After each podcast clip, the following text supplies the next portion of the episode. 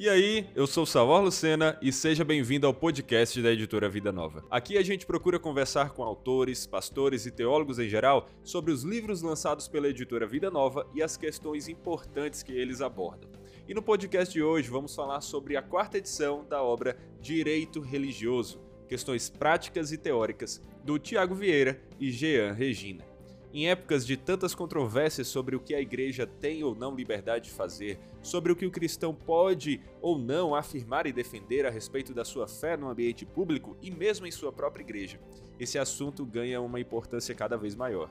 É algo extremamente necessário de ser conhecido pelos cristãos de maneira geral, mas principalmente aqueles que costumam pregar o evangelho publicamente. Com a popularização das pregações transmitidas pela internet, está cada dia mais necessário saber quais os limites e liberdades do nosso discurso que se tornará público para centenas ou mesmo milhares de pessoas, muitas delas que discordam veementemente da fé cristã. Então, o que podemos falar? O que precisamos tomar cuidado? Como Davi Charles Gomes comenta, há muito tempo as igrejas enfrentam uma lacuna em material de consulta especializado nas questões jurídicas que constituem seus desafios. Direito religioso preenche essa lacuna de forma clara e objetiva e lógica. É altamente recomendado tanto para líderes eclesiásticos quanto para todos os que se preocupam com a liberdade religiosa em terras brasileiras. E quem vai conversar com a gente sobre esse livro e seus ensinos são justamente os autores, Tiago e Jean, dois especialistas em direito religioso. Tiago, Jean, sejam bem-vindos mais uma vez ao podcast da editora Vida Nova. É um prazer ter vocês aqui com a gente. Muito obrigado, Saor, muito obrigado à Vida Nova por essa oportunidade e também os agradecimentos a todos vocês que estão nos vendo, nos ouvindo, porque afinal de contas é para vocês que nós trabalhamos e que nós estamos nessa lead aí há quase 20 anos.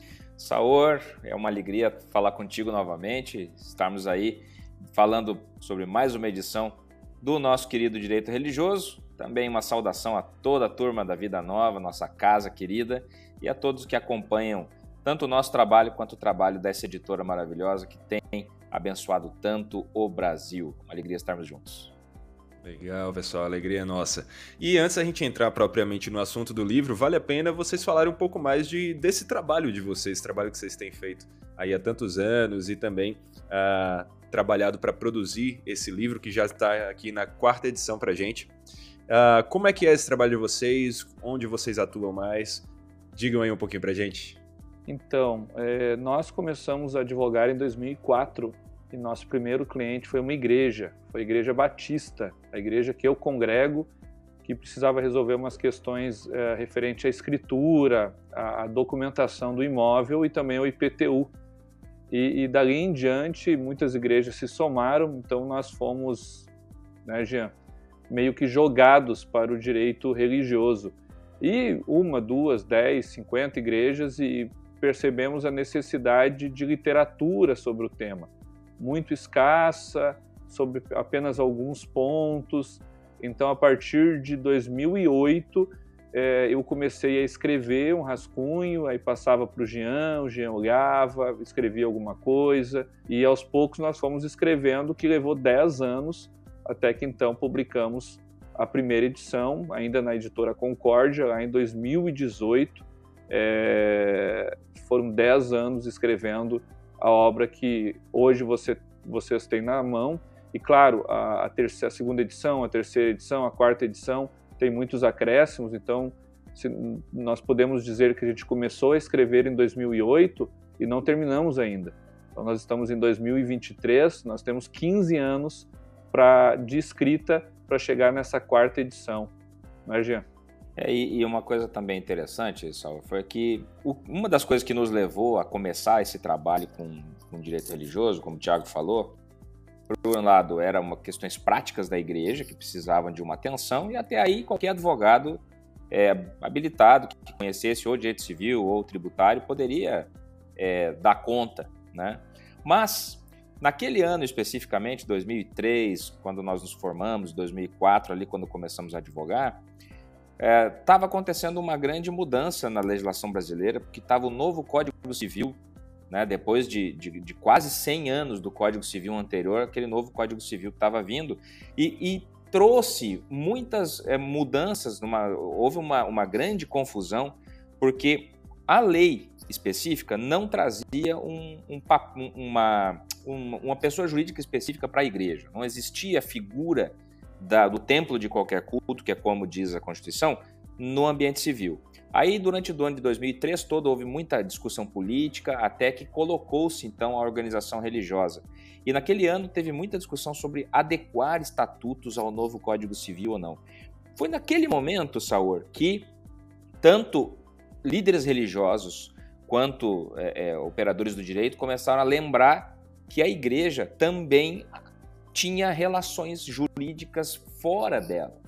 Também ela, ela também tinha interação jurídica com o Estado, com a sociedade, e, e isso tinha ficado adormecido por muito tempo. Então, não foi um estalo de uma hora para outra, mas foi algo que, se, que, que, que gerou um despertamento. E a partir desse despertamento, a nossa prática e a partir da prática a necessidade de mais subsídios teóricos. Foi isso que levou a gente a começar a escrever. Então foi a vida prática, o cuidado com as igrejas, essa escala que o Tiago falou, que começou com a Igreja Batista Filadélfia de Canoas. Um abraço para o querido pastor Gilberto, grande incentivador e visionário. Foi o homem que, que nos contra, contratou dois meninos né, para começar a trabalhar. Né? Hoje nós servimos mais de 4 mil igrejas no país inteiro. Né? E ainda, eu vou dizer, temos duas mãos cheias de trabalho e ainda tem muito trabalho pela frente. Olha só, muito bom, muito bom. Então, as coisas, o rumo da, dos acontecimentos levaram você, é, levou vocês para se focar nesse ramo do direito religioso. A princípio, então, vocês não tinham tanto essa ideia de ir para essa área? Que área vocês pensavam assim, só por curiosidade?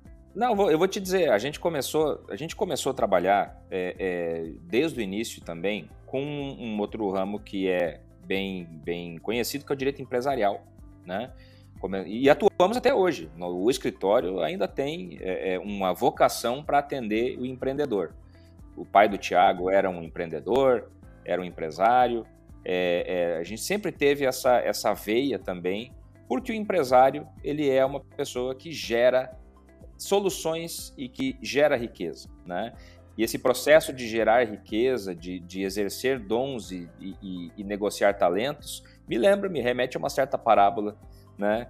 Que tem muito a ver também com amar, servir e cuidar. Né? E, e isso sempre trouxe para a gente essa visão. Tanto é, essa que a gente tem na nossa, no nosso trabalho ah, uma pegada aqui muito forte com um empreendedor cristão, que é o cara que quer trans, transpor para sua empresa os valores do reino que ele pratica como pessoa né? E que, e que na nossa cultura brasileira isso não tem muito, muita aderência, né? Ou seja, tem também um grande campo, um grande espaço de, de, de atuação dentro dessa perspectiva. Mas aí a gente começou com direito empresarial, tivemos uma grande experiência com direito público também. O Thiago foi procurador de, de Câmara de Vereadores, né? É, deu um trauma no rapaz. Né? Foi, foi, foi, foi um, é um processo pesado, é difícil, é um trabalho complicado, direito público, especialmente administrativo, muito complicado, né? Mas deu para a gente toda a cancha para depois nós podermos atuar no direito religioso, que é uma fusão nas duas grandes áreas da árvore do direito, que é direito público e privado. Que ela fala sobre constitucional, tributário, né? Ela também fala sobre direito civil, enfim. Então, é, aí a gente olha para trás e vê a mão de Deus na, na construção da carreira para que a gente pudesse chegar hoje onde nós estamos. Né? Que legal, muito interessante a história de vocês. Inclusive, eu acho que boa, a, uma parte considerável daqueles que vão nos assistir aqui nesse podcast também são pessoas, são jovens aí que estão na área do direito, ainda não se decidiram por uma especialização e ouvem vocês como exemplos a serem seguidos ou como uh, um caminho a ser considerado. E que conselhos vocês dariam para pessoas nessa situação? Antes da gente entrar propriamente no assunto do livro, eu acho que seria legal conselho para essas pessoas? Então, eu, diferente do Jean, quando fiz a faculdade, eu sempre quis ser advogado, né? Então, meu, eu entrei na, na no direito para ser advogado. E, e eu gostava muito. Ele me convenceu na faculdade depois a, a virar E eu gostava muito do direito tributário, do direito empresarial, e não gostava do direito do trabalho, é, do, do, enfim, eu gostava muito das ciências propedêuticas também. Então, para quem está começando, você precisa primeiro focar o que você gostaria de ser com direito. O direito ele tem um leque muito grande. O, o, o passo, o importante é que com o direito religioso, ele é uma ferramenta para qualquer área que você escolher. Ele é importante para qualquer área. É, lembrando que, que a teologia, que a filosofia, elas são fundamentos, elas são framework de todo direito uh, brasileiro, de todo direito ocidental. Então, uh, quando você estuda direito religioso, isso vai ser útil para a tua carreira e também para outras áreas do direito, para o direito civil, para o direito constitucional, para o direito penal. Então, é, o direito religioso ele é, ele, ele é, interessante porque ele, ele é um direito estruturante. É, a liberdade religiosa é estruturante da democracia. Então, o conselho que eu dou é, é para você que está iniciando e principalmente você que, que é cristão, que é evangélico, é, estude direito religioso porque ele vai ser importante para qualquer das carreiras que você pretenda seguir. E se você quer ser juiz de direito, se você quer ser promotor de justiça ou advogado, não desista por causa dos percalços. Né? É, não desista.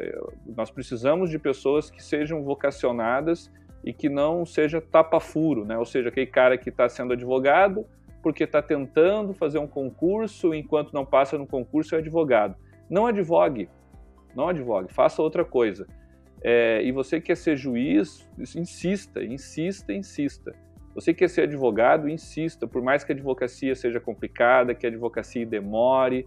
Mas veja, é, a advocacia ela vai começar a, a, dar frutos a partir de cinco anos. Você provavelmente vai precisar de cinco anos para passar no concurso, porque tem os três anos obrigatórios que você tem que ter ali de advocacia ou de escola da magistratura, enfim.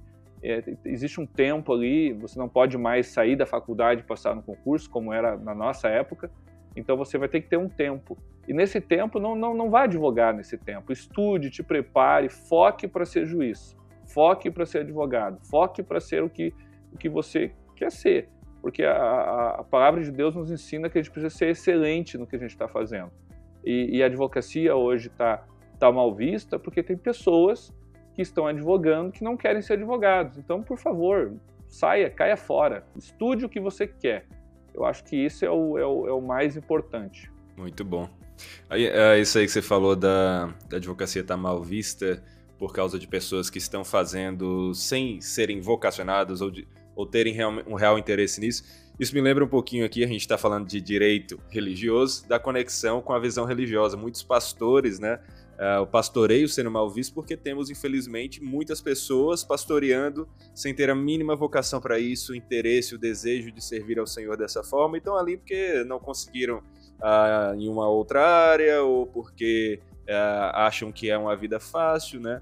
E esses caminhos são muito ruins, né? Quando as pessoas olham quando as pessoas olham para o trabalho não por, por, um lado de vocação, mas simplesmente pelo lado financeiro ou por um lado que seja de. Ah, vai esse mesmo. É, isso, isso é uma coisa interessante aí também do que vocês falaram. E vamos entrar aqui então no assunto do livro. Esse aqui com certeza é o interesse que o pessoal tem maior aqui, porque esse é um livro muito interessante. É, eu mesmo que estou aqui pastoreando uma igreja recém-plantada, já estou querendo é, me aprofundar mais nele, porque uh, hoje em dia, mais do que uh, um tempo atrás, pelo menos ao que eu tenho visto, essas pautas do direito religioso têm se tornado mais importantes e comuns no dia a dia, né? Se você não sabe sobre elas, parece que você pode se perder aí no emaranhado de, de questões sérias.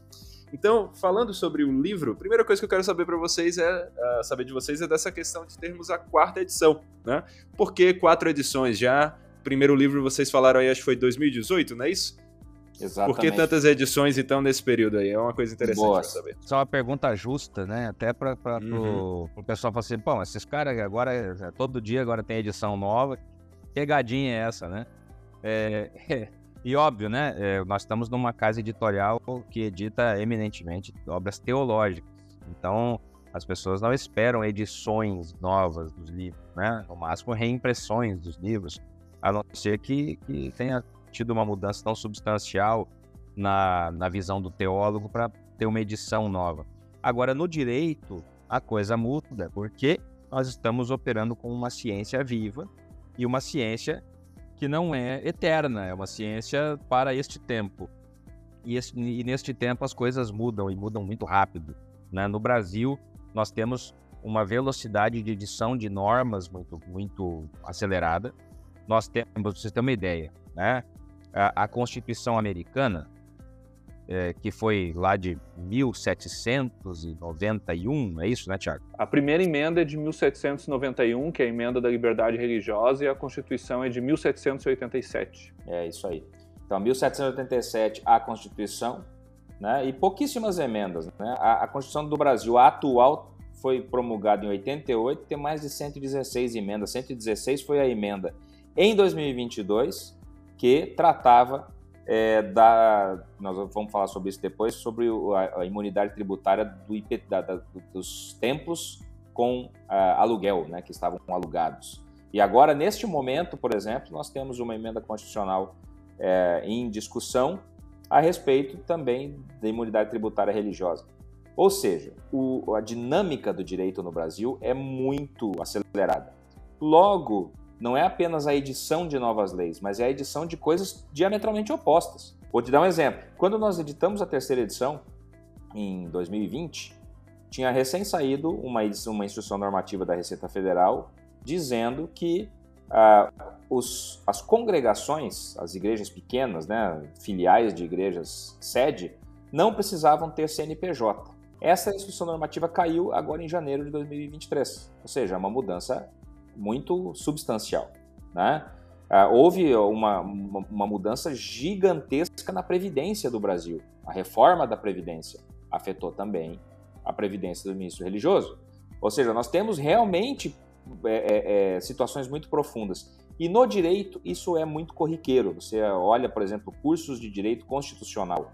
É, todos os anos muda a edição, porque justamente muda a emenda constitucional, muda a lei, né? Cursos de direito civil, de direito penal, sempre está mudando a edição, porque está sempre mudando, evoluindo, né, como eles dizem, a, a, a ciência do direito nesse particular. Por isso, meus amigos, no direito não tem coisa perene e o conhecimento também vai se transformando. A gente tem que estudar toda hora Bom, vamos repassar para vocês, vocês também vão ter que estudar mais. Legal. Então tem uma questão aí que é própria do direito, que já exige essa constante adaptação, desenvolvimento, né? E, e aí traz para consequência aqui para o livro. E resumidamente, quais, uh, quais pontos que nós vemos mais uh, distintos dessa quarta edição para a última? Então, além dessa atua atualização legislativa, nós também temos um capítulo novo sobre discurso de ódio, uhum. que é um uhum. assunto que, tem, que, que, está na pauta, que está na ordem do dia, inclusive com alguns processos é, tramitando, alguns processos aí é, nacionais que nós chamamos de, de landmark decision. Inclusive nós estamos atuando nele, neles. E, enfim, esse é um tema que está nessa nova, nessa nova edição. Outro tema, que é um tema também de, de framework, que é a autonomia do direito religioso. Então, porque o direito religioso tem uma autonomia, nós conseguimos é, é, estudá-lo e ele ser uma lente, como direito civil, como direito tributário, como direito público. Então, são lentes do direito. E, e o direito religioso nós defendemos que ele possui uma autonomia, inclusive ele tem 12 dispositivos na Constituição, e como eu estava dizendo antes, ele, é base de muita coisa. Se nós pensarmos, por exemplo, na coisa julgada, que é elementar do direito, uh, que vem lá de Agostinho de Hipona, Roma locuta, causa finita est, é, ou seja, uh, Roma julgou, terminou o processo, terminou uhum. a causa. Então, é que, que gera segurança jurídica, né? Então, a coisa julgada é a segurança jurídica. Acabou o processo, não tem mais julgamento, não, não, não tem mais recurso. Isso vem do direito canônico, isso vem do direito religioso, isso nasce na igreja. É Agostinho de Hipona, depois é melhor trabalhado com, com o decreto de Graciano, é, século XI. É, Tomás de Aquino trabalha sobre trabalha na coisa julgada, no Tratado das Leis. Então, o direito religioso realmente ele é basilar. Então, por isso que ele é autônomo e outras questões mais é, pitorescas do dia a dia da igreja, como uso capião, acrescentamos uso capião extrajudicial, a questão da imunidade tributária de igreja é, enquanto locatária, é, também a, o capítulo da Previdência, como o Jean falou, da aposentadoria do pastor, foi todo revista. Então, esses são pontos que, que estão na obra que, que, que resultaram, pessoal, em 100, 100, não é 100 de nada, é de 100, 100 páginas a mais, tá? Olha Por só. quê? Porque a, a, a, terceira, a terceira edição, que está aqui em cima da minha cabeça, né, opa, aqui em cima da minha cabeça, ela tem 520 páginas, e essa aqui tem 590. Ah, 520 mais 100 é 620. Tá, os 30 de diferença são de pareceres que nós simplesmente é, selecionamos e deletamos. E colocamos nota de rodapé. O parecer que estava aqui está nesse link, pegue na internet, entendeu? Então Olha nós só. tiramos alguns pareceres, é, que deu mais ou menos 30 páginas, é, para a obra não ficar com 630 páginas, né? E Uhum. até porque daí encarece mais, fica mais caro para você. Então, está com 600 páginas, a quinta edição provavelmente vai ter 650, é, porque vai vai subindo, não adianta, vai vai crescendo é, para tristeza do Sérgio, né, que é o nosso diretor de marketing. Aí ele, poxa, mais 50 páginas, eu tenho que aumentar o preço. Eu digo, é, meu amigo, é assim, tu tá agora trabalhando com direito. Então, é isso. Esses foram os temas aí. E também algumas revisões de conceitos, é, em razão da nossa pesquisa. Legal, muito bom. Então você aí de casa que tinha dúvidas sobre por que mais uma edição nesse curto período já teve aí uma ótima resposta. E aquela coisa, ainda que a essência se mantenha aqui, nós temos também muitos acréscimos importantes. Então, coisa boa para a gente desenvolver aprender e aplicar na nossa vida, né? E isso é uma- um ponto importante também para a gente falar. Para quem é esse livro? Quem deve conhecer e aplicar o que tem aqui? É só para, já que estamos falando aqui de direito religioso, é só para advogados terem uma perspectiva que vocês estão falando? É só para pastores, liderança de igreja? Para quem é? Beleza.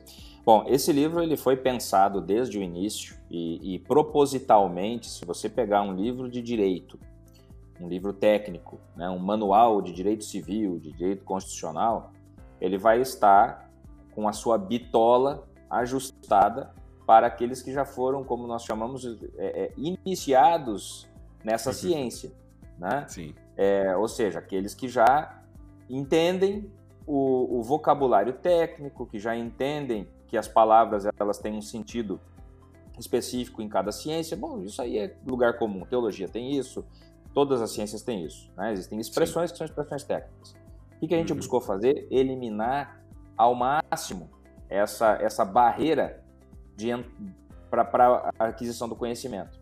Ou seja, nós buscamos traduzir de uma maneira acessível para todos os interessados na religião como um fenômeno social, né? Ou seja, nas interações que o fenômeno religioso tem na sua vida interna e também na sua, é, nas suas dimensões externas, né?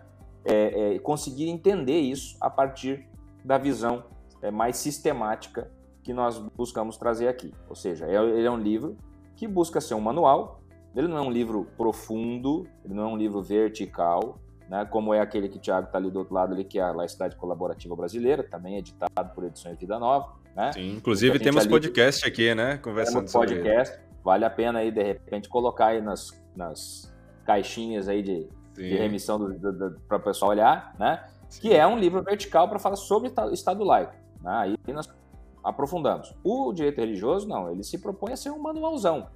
É, Uhum. Ou seja, vamos falar de A a Z, mas vamos trazer fundamentos.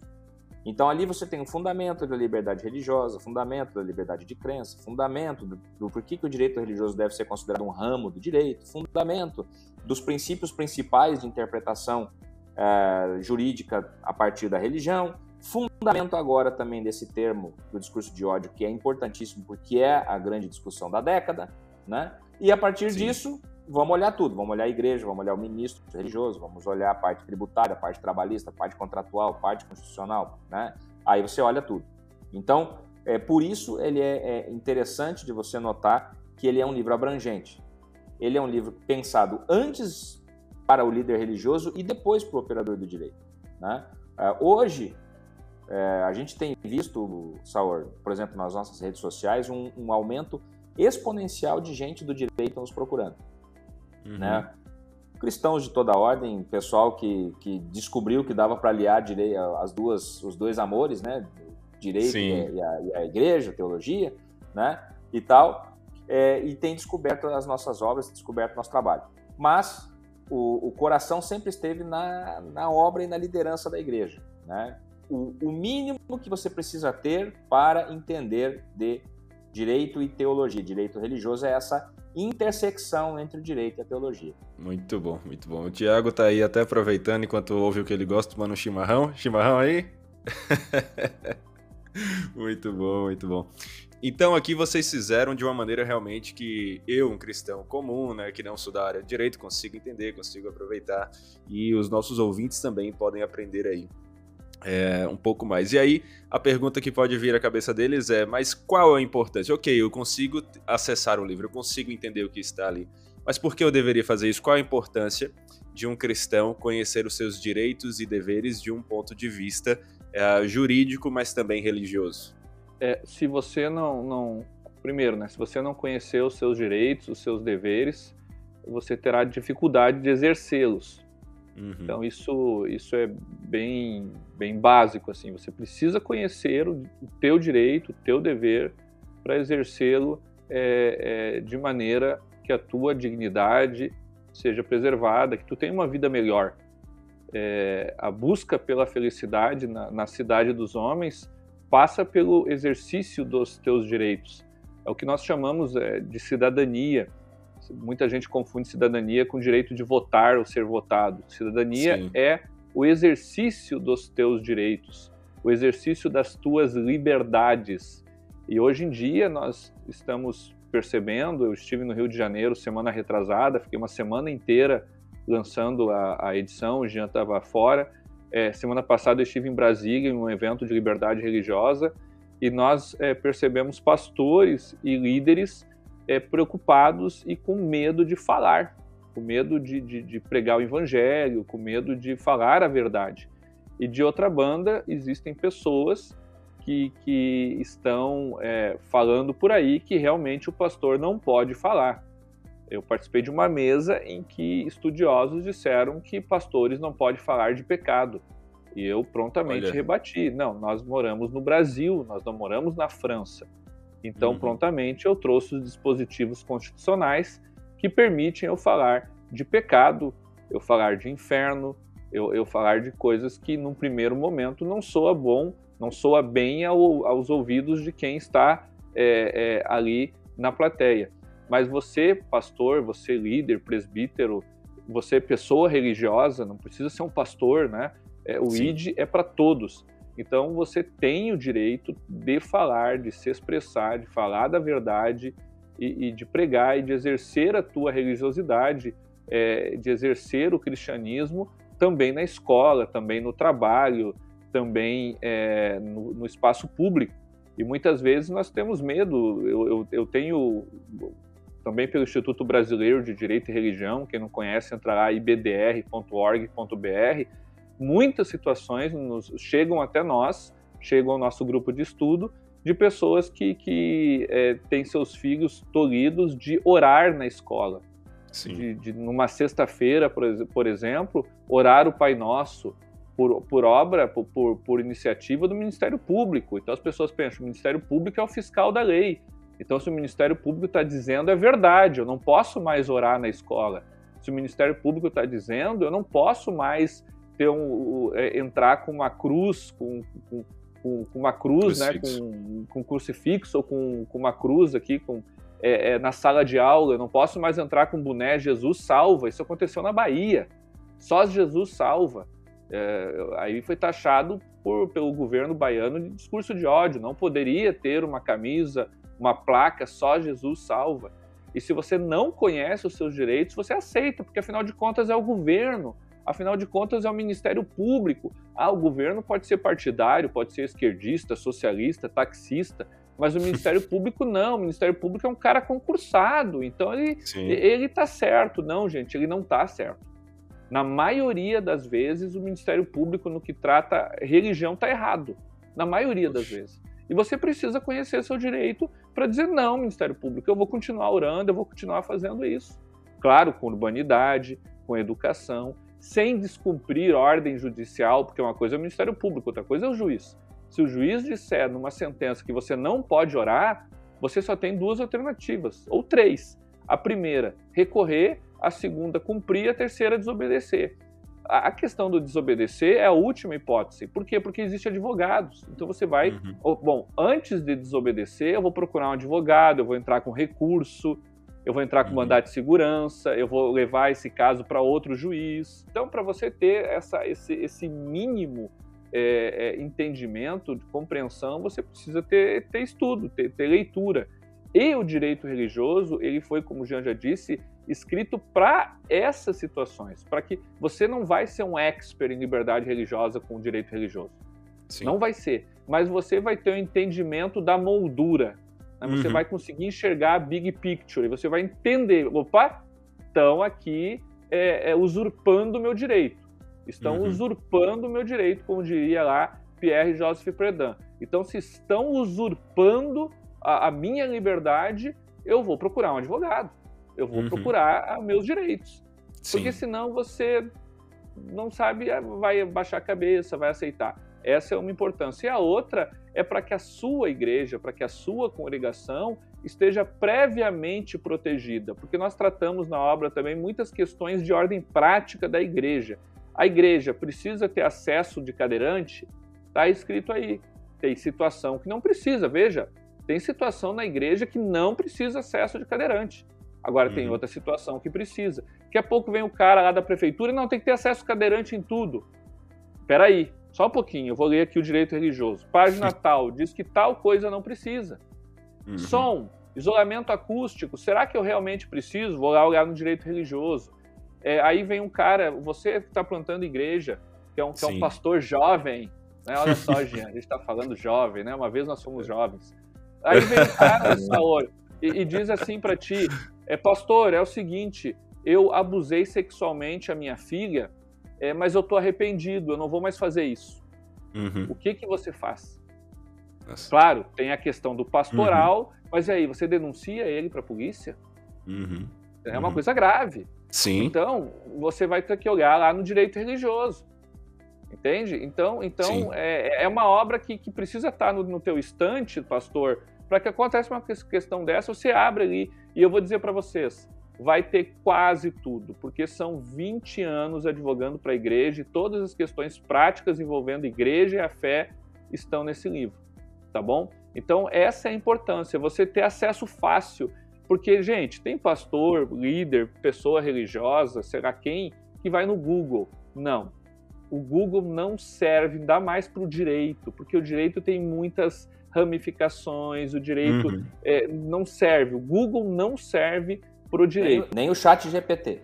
O é o que eu ia perguntar. Muito menos. O chat GPT é péssimo, gente, para o direito, porque o chat, o chat GPT tem dois problemas. Primeiro, que a base dele é, é, é ultrapassada, é até 2021, até 2020, e outra, e ele pega coisa dos Estados Unidos, ele pega coisa de, de outras áreas do direito que não tem nada a ver conosco. O uhum. Google ainda é melhor que o ChatGPT nesse caso, mas o Google também não dá. O Google é para ver data, é para ver situações assim, tá? Então a, a, obra ela vai te ajudar é, nesse sentido aí de você ter um framework, de você ter uma moldura do que do, do, da realidade e também de você ter acesso fácil às situações mais pitorescas aí que envolvem a igreja. Excelente. Pelo que você falou aqui, eu imagino utilidades para um pai que tem um filho ali na escola e quer saber até onde o filho pode ou não expressar a sua fé. Eu vejo a importância para um jovem que está na universidade também. É um ambiente que, que hoje em dia tem se fechado muito para qualquer tipo de discurso religioso. Para alguém que está trabalhando, para o pastor e para os líderes de igreja, então nem se fala, né? E até mesmo para o advogado que não é o especialista nessa área, mas uh, quer ali ver um, um, norte e também se especializar. Isso é muito interessante. É como você falou, não é porque eu vou ler esse livro que eu vou me tornar um advogado e vou defender as minhas próprias causas diante disso. Mas aqui eu vou saber se eu preciso acionar um advogado, né, recorrer ao advogado, porque meu direito está sendo é, cortado ali de mim. Né? E para o advogado, ele, ele vai ter uma referência bibliográfica Eu acho que tem umas 30 páginas, gente, se eu não me engano, só de referências. Então, o advogado ou estudioso que quer se aprofundar está lá no sigilo confessional, digamos, sigilo, né, do, do, do pastor. Sim. Eu quero me aprofundar. Aí tem referência bibliográfica ali.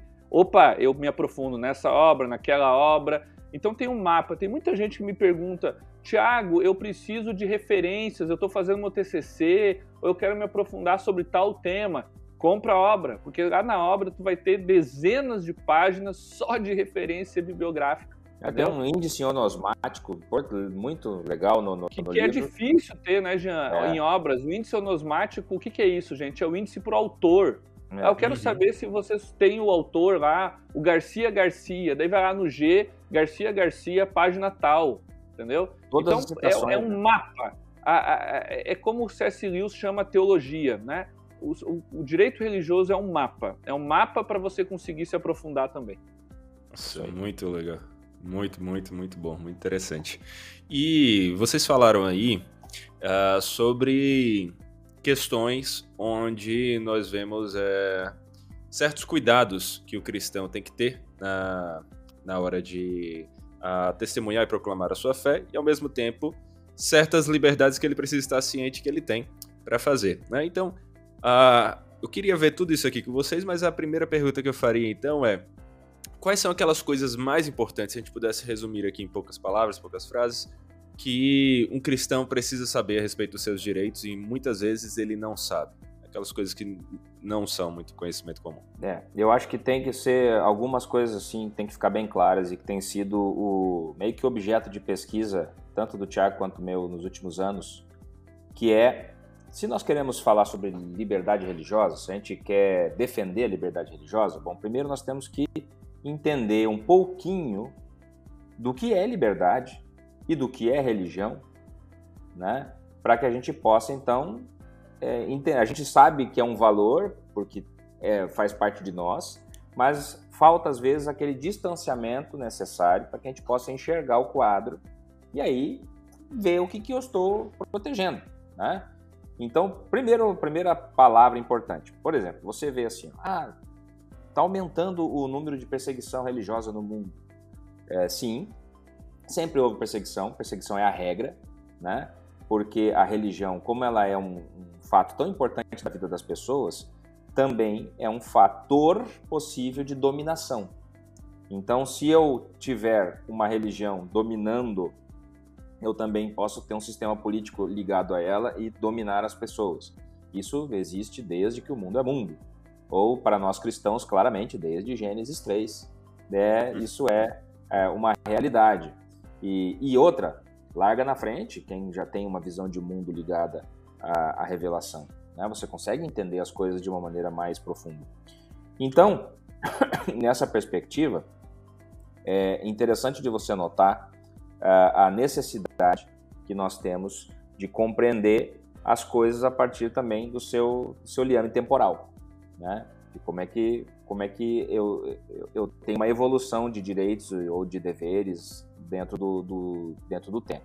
Bom, trazendo para dentro da, dos principais pontos que alguém tem que entender é, e, que, e que o livro traz, o livro traz hoje uma noção de religião para o direito, né? o que, que é religião para o direito, para que então também possa entender o que, que é liberdade religiosa. Né? É, e aí você vai enxergar lá todo um estudo mostrando que para o direito a religião é um componente é, é importantíssimo, né? É, é, e que, embora é, esse, esse tema especificamente né, do que, que é o conceito de religião não está neste livro, né, a liberdade religiosa ela vai ser a necessidade de eu defender a possibilidade de exercitar a minha fé, né, de eu exercitar aquela a minha crença, de eu é, ensinar, de eu pregar, de eu é, defender né, da apologética, então aí vai o cara do caso do, do pai com o filho que está estudando e tal, de eu é, é, dar assistência para as pessoas que, que estão segregadas, seja por doença ou por estarem presas, e eu também organizar a, a, a igreja, né? E, por mais que o direito religioso ele pega muito no lado da liberdade institucional, que é a liberdade da igreja propriamente dito, esse conjunto de valores fundamentais ele é muito importante de estar na cabeça das pessoas. E diferenciar da liberdade de crer. A liberdade de crer é a liberdade de eu ter uma fé, de eu manter a minha fé, de eu trocar de fé, de eu deixar a fé, ou até de eu não ter fé nenhuma. E por que, que isso é importante, Saúl?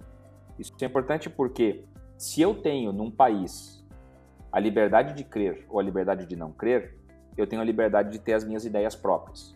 Eu não estou sendo teólogo aqui. Teologicamente, a gente, a gente tem é, visões muito diferentes de como é que as pessoas chegam a ter fé ou deixam de ter fé. Né? Uhum. Aqui eu estou falando do ponto de vista jurídico. Como é que a gente enxerga na, nessa, neste mundo a, a, o fenômeno religioso. Tá? Então, neste mundo, as pessoas elas têm fé, elas podem deixar de ter fé. Elas aderem a uma fé, elas mantêm a sua fé, ou elas podem não ter fé nenhuma. Né? Sempre do ponto de vista da liberdade da pessoa. Né? É, é, e isso é importante porque só isso garante um espaço democrático. Então aí tem uma outra dimensão da liberdade religiosa. Ela garante democracia, ela garante o Estado de Direito. Porque se as pessoas não têm direito de crer como elas entendem que devem, e não têm direito de exercitar a sua fé como elas entendem que devem, elas não têm direito de pensar livremente sobre nada. Direito religioso também é um, um conformador do sistema total de liberdades fundamentais que confere o Estado Democrático de Direito como um lugar de, onde a liberdade reina e as normas são o que governam e não as pessoas. Isso é muito profundo e importante é, para ficar como, como mensagem do livro também. Muito interessante. Mais para o final, avisando aqui a quem está nos ouvindo, para o pessoal também ficar interessado e continuar ouvindo aqui com a gente, né, a conversa, eu quero saber de vocês uh, também quais são aquelas perguntas que vocês mais recebem do pode ou não pode? Que eu acho que em muitos sentidos o que vocês fazem se assemelha ao trabalho de um pastor. Né? Pastor, posso fazer isso? Posso não fazer, né? então eu acho que seria legal a gente ver algo rápido assim também dessas perguntas. Mas enquanto isso, mais algumas perguntas aqui relevantes para essa nossa caminhada. Uh, o que é que são aquelas coisas que o cristão precisa estar mais ciente de que ele precisa tomar cuidado hoje em dia, né? Falando do aqui de questões que talvez ele não saiba, mas que isso sim ele tem que tomar cuidado de falar, porque não é algo do direito dele, vamos dizer. Tem algo nesse sentido? Quais são essas questões? Bom, é, eu acho que tem duas, duas divisões aí. É, vamos começar pela, pela o término da tua frase. É, o que, que o cristão pode falar e o que ele não pode falar. É, e aí entra a história, o tal do discurso de ódio. Então, é, é, importante nós entendermos que a liberdade religiosa no Brasil e a liberdade de crença, ela bebe de fontes, fontes teóricas europeias, ali, especialmente Portugal, Espanha, Itália, Alemanha, também um pouco dos Estados Unidos, é, e, indica, isso indica que nós temos uma liberdade religiosa totalmente efetiva, sob o ponto de vista da lei, da Constituição, totalmente com, com plenitude, não é como na França, né? Então nós temos direito de falar no espaço público, de falar no espaço privado, é, de, de, de, nos expressarmos, de vivermos conforme a, os nossos dogmas. É, no Brasil, o crente pode viver conforme os seus dogmas, e viver inclui falar, é inclui a fala, inclui a expressão. E, e dentro disso está uh, o pecado, está uh, questões que muitas vezes não agrada o ouvinte falar de pecado, falar de, de inferno, falar de morte, não é uma fala que, que necessariamente é, agrada quem está ouvindo, né? Você vê os coaches por aí, eles dificilmente falam isso, né? Eles até podem falar, mas, mas é, é como eles querem é, agradar, né? Querem, querem trazer pessoas para si, eles, eles, eles, eles falam uma outra faceta que também é importante, a pessoa é importante, você é importante, etc, etc. Mas isso não significa dizer que não existe uh, uh, a necessidade da pessoa de se arrepender, da pessoa viver uma nova vida, é, largar velhas práticas, é, etc. Né? Uh, bom, então você pode continuar é, falando sobre isso, sobre a necessidade das pessoas largarem velha, velhas práticas. Não tem problema nenhum sobre isso. Uh, e aí, o tal do discurso de ódio, ele não é um limitador ele efetivamente não é um limitador para você fazer isso. Uh, nós temos duas decisões do Supremo que deixam isso bem claro. Uma é uma decisão que, que é conhecida como uh, caso Elvanger. É, a pessoa pode procurar aí, é E, eu vou dar o spell aqui, é E-L-L-W-A-N-G-E-R, Elvanger. Você pode colocar no, no, no, no, Google aí, vai vir essa decisão, que diz o que, que é discriminação. Então, o que você não pode fazer é discriminar alguém. Isso você não pode. E falar de pecado, falar que a prática é pecaminosa, que fulano vai para o inferno, não é discriminar. Tá? Por dois hum. motivos básicos. Primeiro, porque não entra na, no, no, no, no, caso Elvager. O caso Elvager te dá três pressupostos básicos para uma fala, um discurso oral escrito ser considerado discriminatório. Primeiro, o teu discurso, a tua fala ou o teu texto ele precisa trazer uma hierarquia entre pessoas. Tem que existir uma superioridade em abstrato. Vou dar um exemplo. Homens são melhores que mulheres. Por quê? Porque são homens. Então aqui existe uhum. uma superioridade em abstrato, tá? Uhum. Bom, é só isso é, é discriminação? Não é. Tem que ter um segundo passo. Então eu digo assim, como homens são melhores que mulheres, eu sou melhor que você, Keila, minha esposa. Uhum. Eu estou acima de você, eu sou melhor que você. Uhum. Deu discriminação? Não deu. tem que ter a terceira etapa, que é: bom, homens são melhores que mulheres. Eu sou melhor que a minha esposa. Logo, a minha esposa tem que, que me servir de forma é, como uma escrava. É, você uhum. tem que. Você não tem direito. Você tem que fazer tudo o que eu quero ser o meu capacho. Uhum. Isso é discriminação. Então, hum. você parte do abstrato para chegar no concreto, no fato, e lá no concreto você defende a eliminação, a supressão de direitos fundamentais. Ou seja, aquilo que eu falei lá no início, a supressão da cidadania. Então, por que os, os, os heterossexuais. Olha, isso aqui é um hipotético, você não pode cortar isso aqui e dizer que eu estou fazendo essa defesa, tá? Sim hipoteticamente, uma pessoa, uma pessoa que tem que ser presa, ela diz o seguinte: heterossexuais são melhores que homossexuais. Logo, eu sou hétero, eu sou melhor que você. Logo, você não pode ter direitos. Ou logo, você tem que apanhar. Isso é um discurso de ódio. Sim. Essa pessoa que faz isso tem que ser presa mesmo. Tá? Uhum. Agora, quando eu falo a prática homossexual é pecado. Por quê? Porque a Bíblia é, é, tem tais e tais versículos que dizem que é pecado. Então você tem que deixar essa prática, porque uhum. eu quero que você vá para o céu. É, que é o uhum. discurso de ódio? Não tem uhum. nenhuma das etapas do caso Elvanger. E mais, e mais, tá? A DO 26, que criou o crime de homotransfobia, ela excepciona a liberdade religiosa. Textualmente diz que as pessoas podem viver com viver, ensinar e pregar conforme os seus dogmas. A exceção é o discurso de ódio. E ele diz o que é o discurso de ódio, a STF, é a discriminação.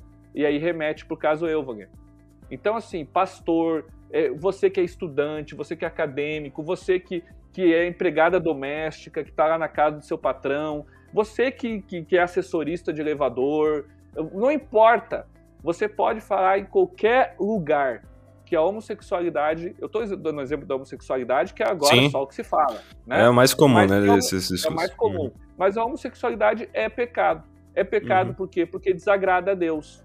Uhum. Mas eu quero que. Não tem nada a ver com direitos fundamentais, com meus direitos, nada. Uhum. Inclusive, se a gente for para Romanos 6, 23, eu estou falando de pecado porque eu não quero que você morra, eu quero que você uhum. tenha vida eterna. Entendeu? Sim. Então, o discurso de ódio é quando o cara vai lá e diz: ah, porque você é adúltero, você é ruim, você é uma pessoa indigna, uma pessoa inferior, e por você, porque você é adúltero, você tem que mais é que morrer. Uhum. Discurso de ódio.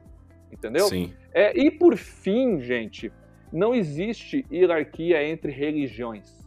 Desculpa. Uhum. Opa, é o contrário. Não existe hierarquia entre pessoas. Uhum. Isso nunca pode existir. Você não pode defender hierarquia entre pessoas até por uhum. causa do imago Dei. Mas você uhum. pode defender a hierarquia entre religiões. É o oxigênio da religião, a hierarquia. Se eu não tenho hierarquia de religião, acabou a religião. Por quê? Porque uhum. daí tudo é igual, a religião acaba, acaba é, é, é, soma zero, né? Zero é vazio, vazio não existe. Então, a minha religião necessariamente é melhor que a tua. É, a igreja é... batista é melhor que a igreja luterana. E é isso. Religião, religião não é padaria. Não é padaria, meu. Você não está então, vendendo assim, o mesmo pãozinho com marca diferente, entendeu? A minha religião é melhor que a uhum. tua. Porque isso é o oxigênio da minha religião. Porque Sim. se eu não puder dizer que a Igreja Batista é melhor que a Umbanda, vai chegar um momento que a Igreja Batista vai deixar de existir. Porque Sim. ninguém vai querer ter, ter, ter, a religião batista, porque ninguém. Não existe mais identidade, batista. né? Não existe mais é, identidade. Acabou a identidade, acabou a defesa, acabou. Aí até, morre até a porque, Até porque a, a, até porque essa busca da hierarquia não é uma busca do a minha é melhor do que a sua, logo eu sou melhor do que você. Sim. É uma busca da verdade. A minha é melhor a minha, que a sua e eu quero que você venha para mim para você ir para o céu. A minha, Sim. É, eu estou buscando a verdade e eu encontrei a verdade ali. Uhum. E então eu estou falando para você da verdade que encontrei. E que a minha é melhor. Eu posso dizer que a minha é melhor. Entendeu? Mas, é, mas é, é, nesse, é nesse aspecto de não ser melhor, no sentido de gerar uma competição entre as pessoas. Sim. Eu posso dizer que ela é melhor justamente nessa, nessa perspectiva, que eu estou buscando Sim. lá. Eu busquei a verdade, encontrei a verdade escancarada na minha frente. Né? Natanael, né? Vem e vê. Eu tô, tô, tô tipo, Inclusive, para quem eu, é estudioso aí, é gosta de se aprofundar, é, é, põe aí no Google, no, no, direito religioso a gente já fala isso, tá? Mas quem quer se aprofundar, põe no Google aí André Ramos Tavares. André Ramos Tavares, hierarquia entre religiões, tá? Esse cara é ministro do TSE hoje e tem um artigo belíssimo sobre isso. E uh, vai ser lançada uma obra pela Almedina. Uh, Almedina é aquela editora, uma das editoras mais respeitadas aí do direito de Coimbra. O nome da obra é Liberdade Religiosa, Fundamentos Teóricos. É de um tal de Tiago Vieira. Nessa obra a gente também fala sobre hierarquia de religiões.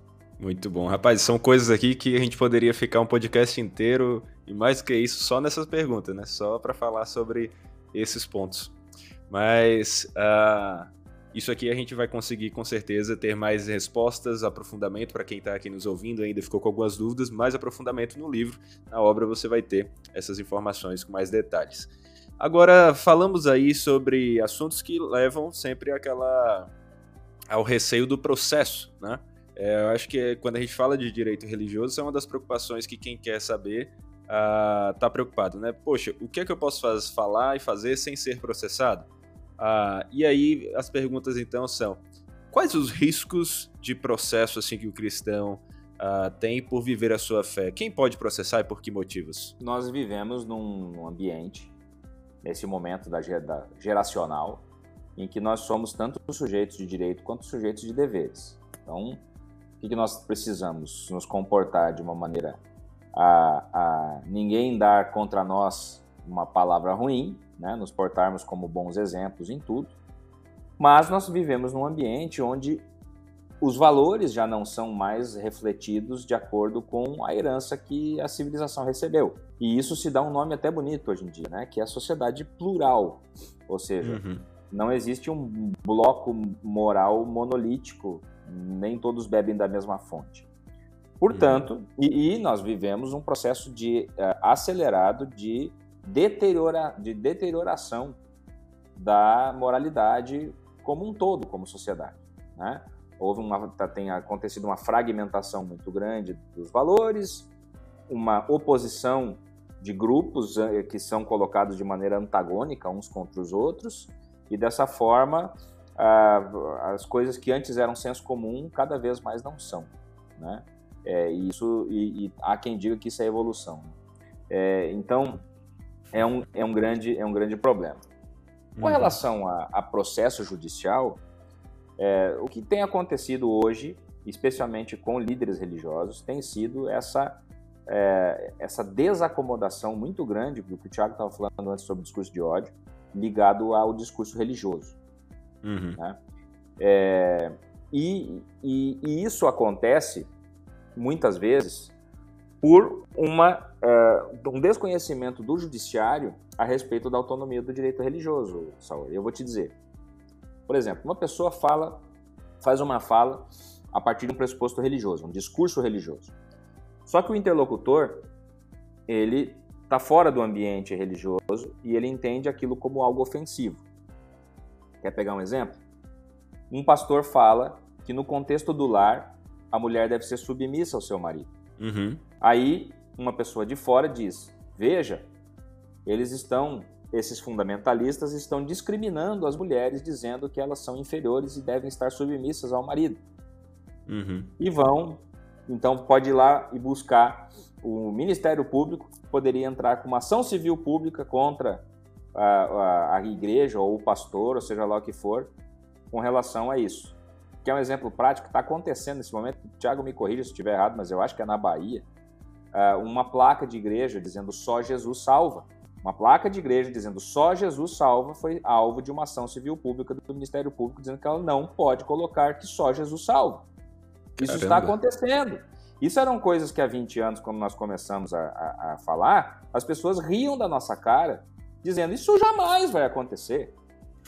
É, eu citei esse exemplo antes. Vocês estão, vocês estão é, é, é, enlouquecidos. E hoje é realidade. Então não é só o tema específico, que é muito complicado, da sexualidade humana, que, que gera esse tipo de situação. Né? É, nesse campo da sexualidade, inclusive, existem há muito tempo já é, juristas que diziam que enquanto a homossexualidade fosse vista como pecado, não haveria plenitude de liberdade. Né? Então, esse é o, é, esse é o ponto é, é, tão, tão complicado que, que, que, nós chegamos. Né? É muito difícil é, nós escaparmos de uma realidade onde vai, vai aumentar o, o número de processos. Ele vai aumentar especificamente com relação a esses embates doutrinários. No Brasil ainda não está é, assim muito volumoso, mas está aumentando, né? É, nós temos já casos fora do Brasil em que isso já tomou grandes proporções e todas as vezes que nós tivermos é, é, um, um, discurso religioso que pode soar ofensivo, infelizmente as pessoas estão cada vez mais sensíveis. Então, o soar ofensivo já parece ser uma ofensa direta. E isso pode gerar é, contencioso judicial, processo judicial. Isso, respondendo a tua pergunta específica sobre que processo a pessoa pode sofrer por exercitar a sua fé. Né? Então, um médico que faz uma objeção de consciência para realizar um, um, aborto, por exemplo, é, por motivo hum. religioso, isso, isso pode gerar um tipo de problema né? Ou uh, que não, que não uh, quer fazer uma transfusão de sangue por conta de, de motivo religioso, né? Uhum. É, também isso pode gerar, pode gerar situações, né? O, o, a sala de aula é sempre um problema, um grande, uma grande tensão, né? De, de haver um respeito à liberdade religiosa no ambiente de trabalho. Isso também aconteceu agora pouco tempo atrás de uma empregada doméstica que recebeu uma indenização porque o, o, o, o empregador não queria que ela usasse adereços religiosos dentro de casa. Né? Ela, ela, ela era da matriz africana, ela queria usar aquelas contas, né? que é aqueles colares religiosos que, que, que eles têm, e o empregador não queria que, ela, que ela usasse, ela saiu, demitiu-se, entrou na justiça. Então, existem vários embates né? Observação de sábado, né? hoje já virou lei até, inclusive, a possibilidade de fazer prova de concurso público para aqueles que guardam sábado, fazer em horário alternativo. Até a, a edição da lei tinha muito processo judicial. E, e isso também no Brasil uhum. acontece. Uma situação começa a, a, gerar muito desajuste, vem lá uma lei para resolver. Né? Então tem muita, muito embate que está crescendo em, em torno do tema religião. Interessante, interessante. Até pegando rapidinho essa última aí sobre prova, uma curiosidade que eu tenho é a seguinte: a gente sabe que, por exemplo, os adventistas do sétimo dia são, em geral, muito mais comumente ah, estritos na guarda do sábado do que os cristãos com o domingo. Mas temos grupos de cristãos que veem o domingo como ah, o dia do Senhor de uma equivalência extremamente semelhante à que o sábado tinha.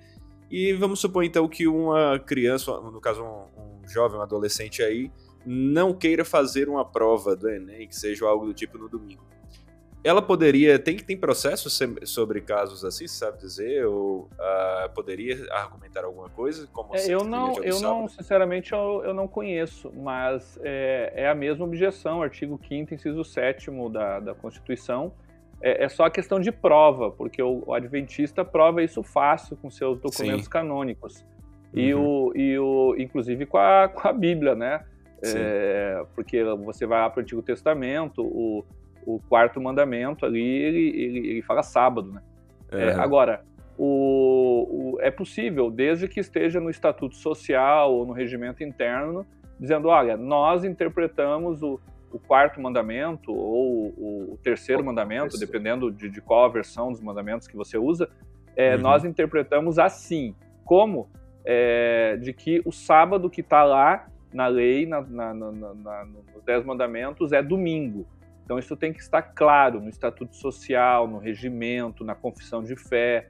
Se estiver claro, objeção de consciência, artigo 5 inciso 7 tudo certo. Caramba, interessante. Só curiosidade aqui, eu acho que alguns devem ter essa pergunta também.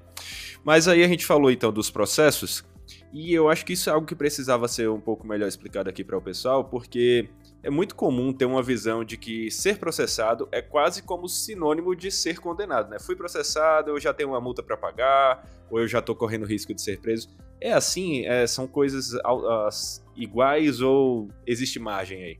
Não, é você quando você é processado, uh, você necessariamente vai ter custo, porque você precisa contratar um advogado, eh, você vai dar o seu tempo para essa defesa porque se você não der o seu tempo, o seu vigor para essa defesa, é, você pode acabar perdendo, né? Uhum. Então, necessariamente, você vai ter custo com advogado, custas judiciais e tal. É, bom, as custas judiciais, se você não tiver condições financeiras, você consegue o que nós chamamos de assistência judiciária gratuita. Então, uhum. você não paga custas do processo, mas não tem como não pagar o advogado. É, agora, o processo não é sinônimo, sinônimo de condenação. E nos casos envolvendo liberdade religiosa, liberdade de crença, se você for bem representado, como nós falamos lá no início, não por advogado é, que não entenda nada ou por advogado que está fazendo bico, você tem uma possibilidade grande de vencer. Mas uhum. isso não implica dizer que você não vai ter custo. E não existe, eu já tive cliente dizendo isso. Ah, eu vou te pagar aqui e aí quando eu ganhar eu vou processar o cara para ele pagar os teus honorários, né? É, não, não, perdas e danos, não existe. Você paga o seu advogado e o problema é seu. Você não uhum. tem dinheiro, defensoria pública, entendeu? Uhum. Que é péssimo para esse tipo de situação, até porque o defensor público ele vai fazer uma atuação muito, até pelo volume que ele tem, né? Tem poucos defensores públicos, que vai ser uma defesa muito, muito geral, que nós chamamos. Então, uhum. existe esse tipo de custo com o advogado, mas não é sinônimo, tá? Processar não quer dizer que você está errado. Eu acho que essa é a grande Esse questão. é o ponto. Ser é. processado não significa que você está errado. E até, às vezes, perder não significa que você está errado. A DPF 811 fechou as igrejas no Brasil. Está uhum. errado o STF. Uhum. Até a, o STF, o Conselho de Estado da França, permitiu as igrejas abertas na pandemia. Uhum. Entendeu? Então ali quem errou foi o STF, mas você tem uma decisão, tem que cumprir, ou desobediência civil, aí é outro pano também para um podcast só para isso. É. Mas, mas ser processado não significa dizer que você está errado, é, mas sim que você terá custos e dedicar tempo a isso. Sim, sim, ótimo. Eu acho que você fez a pergunta e respondeu melhor do que eu fiz aqui, realmente. Eu acho que Não, viver, pergunta, né? viver em sociedade custa, né? Se você uhum. quer comer, você tem que pagar pela comida. Se você quer vestir, tem que pagar pela, pela, pela vestimenta. Se você é, vai se defender, você vai ter que também pagar pela defesa. Esses dias me procurou um, um pastor, tá, pelo WhatsApp, querendo falar comigo que tinha um problema com a igreja. Uhum. Um problema sério, gente. Eu disse, olha, me dá teu e-mail que a minha secretária vai te mandar um e-mail para marcar, porque afinal de contas, né, tem Sim. que ter agenda, né? Aí eu, a gente cobra consulta. Eu não tenho, não tenho, até porque a, a OAB veda não cobrar uhum. consulta, o advogado que não Sim. cobra consulta está cometendo um ilícito é, administrativo, ético, é, uhum. e também porque é uma forma de, de aquele cara que só quer falar abobrinha, bom, então não vou pagar para falar abobrinha. É, uhum. a minha secretária mandou o e-mail e, e até hoje eu não tive mais resposta, entendeu? Sim. Por quê? Porque a pessoa ela quer advogado, algumas, né? É, quer, são processadas, elas têm razão e muitas vezes elas têm razão mesmo, mas elas querem advocacia gratuita, advocacia grátis e ainda advocacia de especialista. Uhum. A advocacia não é grátis, grátis, mas veja, quando você vai no médico, o clínico, a consulta do clínico geral é mais barato. Sim, sim, do sim. que a consulta do, do, do, do neurologista. Uhum. Entendeu? Não, a, a, isso é um problema da nossa igreja. Os pastores e pessoas e fiéis querem advogado especialista de graça. Entendeu? Então, então, gente, não tem. Você precisa. É sociedade, como eu já disse. Você precisa meter a mão no bolso, né? Até porque a gente não leva nada daqui. Sim, sim. Mas aí, no caso, uh, como você falou, tem que pagar desde já para ter a defesa. Uh, mas como qualquer pessoa pode uh, processar, mesmo por motivos que levem a perder? Né? Alguém processou um cristão por fazer algo, mas na verdade o cristão poderia fazer isso. Foi, fez a defesa, o cristão ganhou. Ok. ele já pagou pela defesa, mas ele pode processar de volta por questões de danos e de custos e se houver, um, se, houver, se houver um dano, sim. Se não houver um dano, não. É o que o Thiago falou. O cara não vai fazer o seguinte: ah, eu viu como eu estava certo, então agora eu vou te processar para você pagar o custo que eu tive com o meu advogado para me defender para dizer que eu estava certo. Isso não existe. É, isso não existe, ah, tá, gente? Se o teu uhum. advogado disser isso, ele ele está mentindo para você, tá? Entendi. Jurisprudência pacífica, não tem essa conversa. Agora, o que pode ser feito é reconvenção. Não é depois que acabou o processo. Por exemplo, você me processou, só que o seu argumento é absurdo. Então, na minha, eu me defendo e na me, no mesmo ato de defesa eu contra-ataco. No mesmo hum. processo. Eu digo, olha, além do Saor estar tá errado, o que o Saor está fazendo é uma ofensa, é dano moral, blá, blá, blá, é absurdo, enfim. Aí eu entro com contra-ataque para te processar. Hum. E então, na sentença, o juiz pode, olha, o Saor estava errado, e estava tão errado que eu, ele vai ter que pagar para o Thiago. Uhum. Entendeu? Aí eu ganho a, a, a, defesa e ganho a reconvenção. E daí, com esse dinheiro da reconvenção, eu posso pegar e pagar o advogado se eu quiser. Entendeu? Entendi. Mas é, é uma possibilidade também, assim, de, de ser um contra-ataque, mas tem que ser na, no mesmo momento da defesa. E outra, né? E também, Saur, inclusive também a via judicial, ela comporta, inclusive, em determinados casos, a autodefesa. Né? Uma coisa uhum. rara no Brasil, mas existe. Existe a lei 9.099, que é a lei que estabelece os juizados especiais cíveis, e um caso em que alguém, uma pessoa física, entra contra outra, pedindo um dano moral é, com uma causa de até 20 salários mínimos lá naquele ambiente, a pessoa não precisa nem, não é obrigada a ter advogado. Ela pode produzir sua própria defesa e, e, e se defender diretamente. É recomendável? O Brasil não é os Estados Unidos. Aqui eh, não vigora o common law, Aqui você não convence um júri de que você está certo ou errado e apela para o bom senso das pessoas.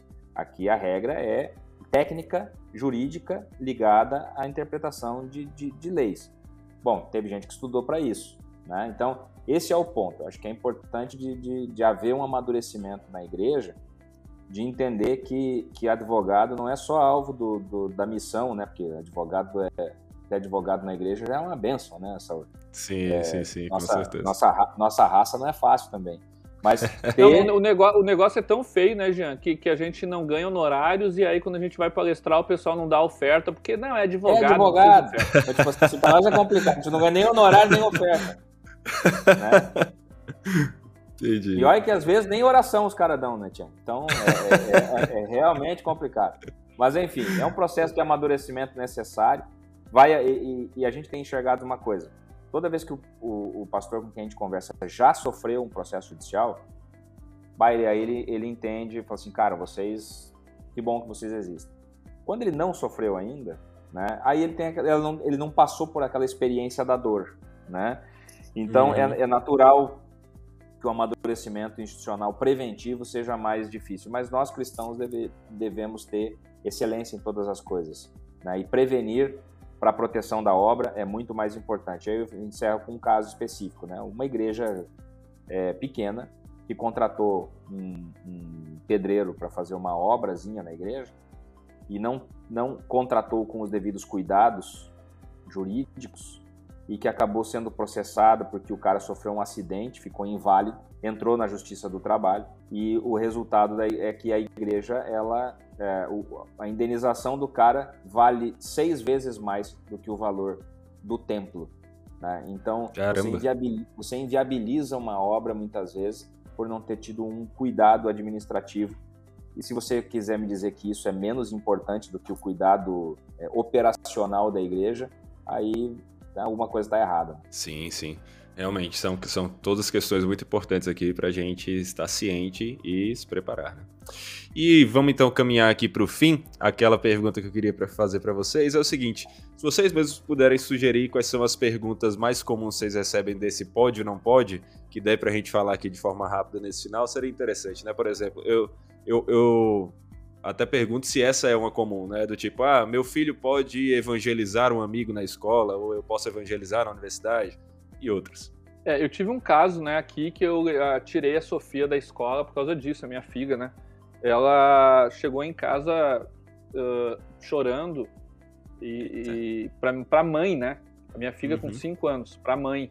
E, e, e, aí disse assim, olha mãe, eu disse para minha coleguinha que, que que as pessoas precisem no culto, precisem na igreja, porque isso é bom, isso é importante. E aí a professora viu falando, me chamou e disse: não, as pessoas não precisam ir no culto, não precisam na igreja, isso não é verdade, você não pode mais falar isso. Tá? Caramba! É... Só que a minha esposa falou isso uma semana depois do ocorrido. E a minha vontade foi ter, ter ido na delegacia, né, registrar a ocorrência de crime é, de, de, de racismo religioso, artigo 20, imprescritível, cadeia contra essa professora, e também ter conversado com, com a televisão e ter ido lá fazer uma reportagem na TV. Uhum. Né? Mas eu estava num momento da minha vida fazendo tanta coisa ao mesmo tempo que isso ia me tomar muito tempo, então eu simplesmente tirei a menina da escola e botei em outra escola. Né? Olha só. É, então, então é isso, né? E aí você pensa, um menino de 5 anos, a professora é referência, né? A professora, nossa, a professora disse, então a professora diz uma coisa, meu pai diz outra, uhum. deu um bug na cabeça da menina, né? Uhum. Então, não, você precisa estar atento, você precisa estar atento ao que ensina para o seu filho na escola e, especialmente essas questões de pode não pode. A criança pode evangelizar, isso está previsto no Estatuto da Criança e do Adolescente. É um direito da criança e do adolescente. Claro que ela não vai fazer isso durante a aula, a professora está uhum. dando aula, né? mas no momento que, que, que não está numa atividade, a, a criança é, é, é, é, cristã o tempo inteiro. Então, uhum. a professora não pode fazer isso, não, não interessa se a escola é pública, se a escola é privada. Tá? Então, o pai ele tem duas alternativas. Ou ele tem a alternativa de enfrentamento, mas saiba que isso vai te tirar tempo, vai, mas também é importante ou então de tirar a pessoa, a criança da escola. Eu fui uhum. para a segunda alternativa. Né? Sim. Então, é, esse é um não pode. Não pode o quê? Não pode é, impedir que a criança, que o adolescente é, viva a sua fé. Não pode. Professores, diretores precisam respeitar isso. É a mesma coisa, a mesmíssima coisa no ambiente de trabalho. Uhum. Agora, claro, eu não posso simplesmente é, é, é, ter práticas religiosas no, no, trabalho que vão prejudicar o trabalho. Mas uhum. eu posso combinar com o empregador, olha, é duas vezes por dia eu tenho que, que, que, que me ajoelhar aqui em direção à Meca. Vou dar um exemplo aqui, né, uhum, que realmente sim. acontece. Bom, sim. então eu vou perder, eu vou ter 20 minutos que eu vou estar tá aí rezando em direção à Meca. Então, ao invés de eu sair às 18 horas, eu saio às 18h20. Uhum combina-se com o empregador, isso está na CLT. É, por exemplo, eu, nós tínhamos uma secretária que era adventista, então ela saía às 5 e, 5 e 10, 5 e 15 da tarde na sexta, e ela compensava essa uma hora nos outros dias. Agora, uhum. se eu uhum. dissesse para ela não pode, eu estaria ferindo, violando o direito dela. Então, Sim. eu acho que também tem que ter um pouco de conversa. É, é, essas questões aí envolvendo o exercício não pode, pode. Eu já falei de pregação bastante, né, do discurso de ódio ali, e, e, também questões envolvendo a igreja, os direitos da igreja. É, vai ter muito pode e não pode é, no livro, né? Então, pode isso, pode aquilo, não pode, tal e tal. Você consegue ali no curso de direito religioso, né, na, na, na quarta edição, vai estar bem claro o que você pode e o que você não pode fazer. Pode, pode ter igreja sem alvará? Pode ter é, é, templo alugado? Pode ter igreja sem, sem plano de prevenção contra incêndio? Pode. Igreja pode ter conta em banco? Igreja pode ter investimentos é, financeiros fora da, do, do, caixa da igreja? Por exemplo, a igreja pode comprar um imóvel e alugar, botar, botar ele para renda da igreja? Uhum. Isso, isso impacta na, no direito na imunidade tributária ou não? É, pastor pode ter outra profissão? Pastor é, pode ter concurso público e, e, e ser pastor? Né? É, todas essas questões conheça aqui no Direito Religioso, quarta edição. Excelente. Com isso, então, a gente termina aqui com chave de ouro. Agradeço demais pela, pela atenção de vocês, pelo tempo de vocês para compartilhar com a gente um pouco do que nós vamos encontrar aqui no livro, nessa quarta edição desse livro tão importante. E mais uma vez, então, obrigado aí. Deus abençoe a vida e o ministério de vocês. Amém, Saúl. Obrigado pela oportunidade. Vida Nova, obrigado pela oportunidade, por apostar nessa ideia né, de trazer o direito religioso é, para difusão no Brasil. Acredito que tem sido uma grande parceria. Temos encontrado um apoio importantíssimo dessa casa, primorosa, e ela também entendeu e, e, e é parceira nossa em promover esse conhecimento. Obrigado pela oportunidade. Saor, muito obrigado, muito obrigado à Vida Nova. Também quero agradecer aos pastores que me receberam lá no Rio de Janeiro para o lançamento da quarta edição. É, pastor Leclerc, pastor Wellington, pastor Luiz. Foi um momento muito bacana lá, palestramos em, em seis oportunidades lançando o livro em diversas cidades. Então, uh, um especial obrigado para eles aí, já que esse podcast é o podcast de lançamento da obra. E, e é isso. Continua aí, continuem nos seguindo, né, no Direito Religioso Oficial, no TR Underline Vieira, no, no Jean Regina, Edições Vida Nova, que sempre tem, tem novidade por aí. Excelente, gente. Muito obrigado aí pela atenção de vocês. E você que nos ouviu, ficou interessado em aprender mais sobre o assunto, adquira o livro, leia com calma, aprenda mais. Inclusive, assim você vai conseguir ajudar outras pessoas à sua volta que vão ter dúvidas sobre isso também. É isso aí. Fiquem com os próximos episódios. Até a próxima. Valeu!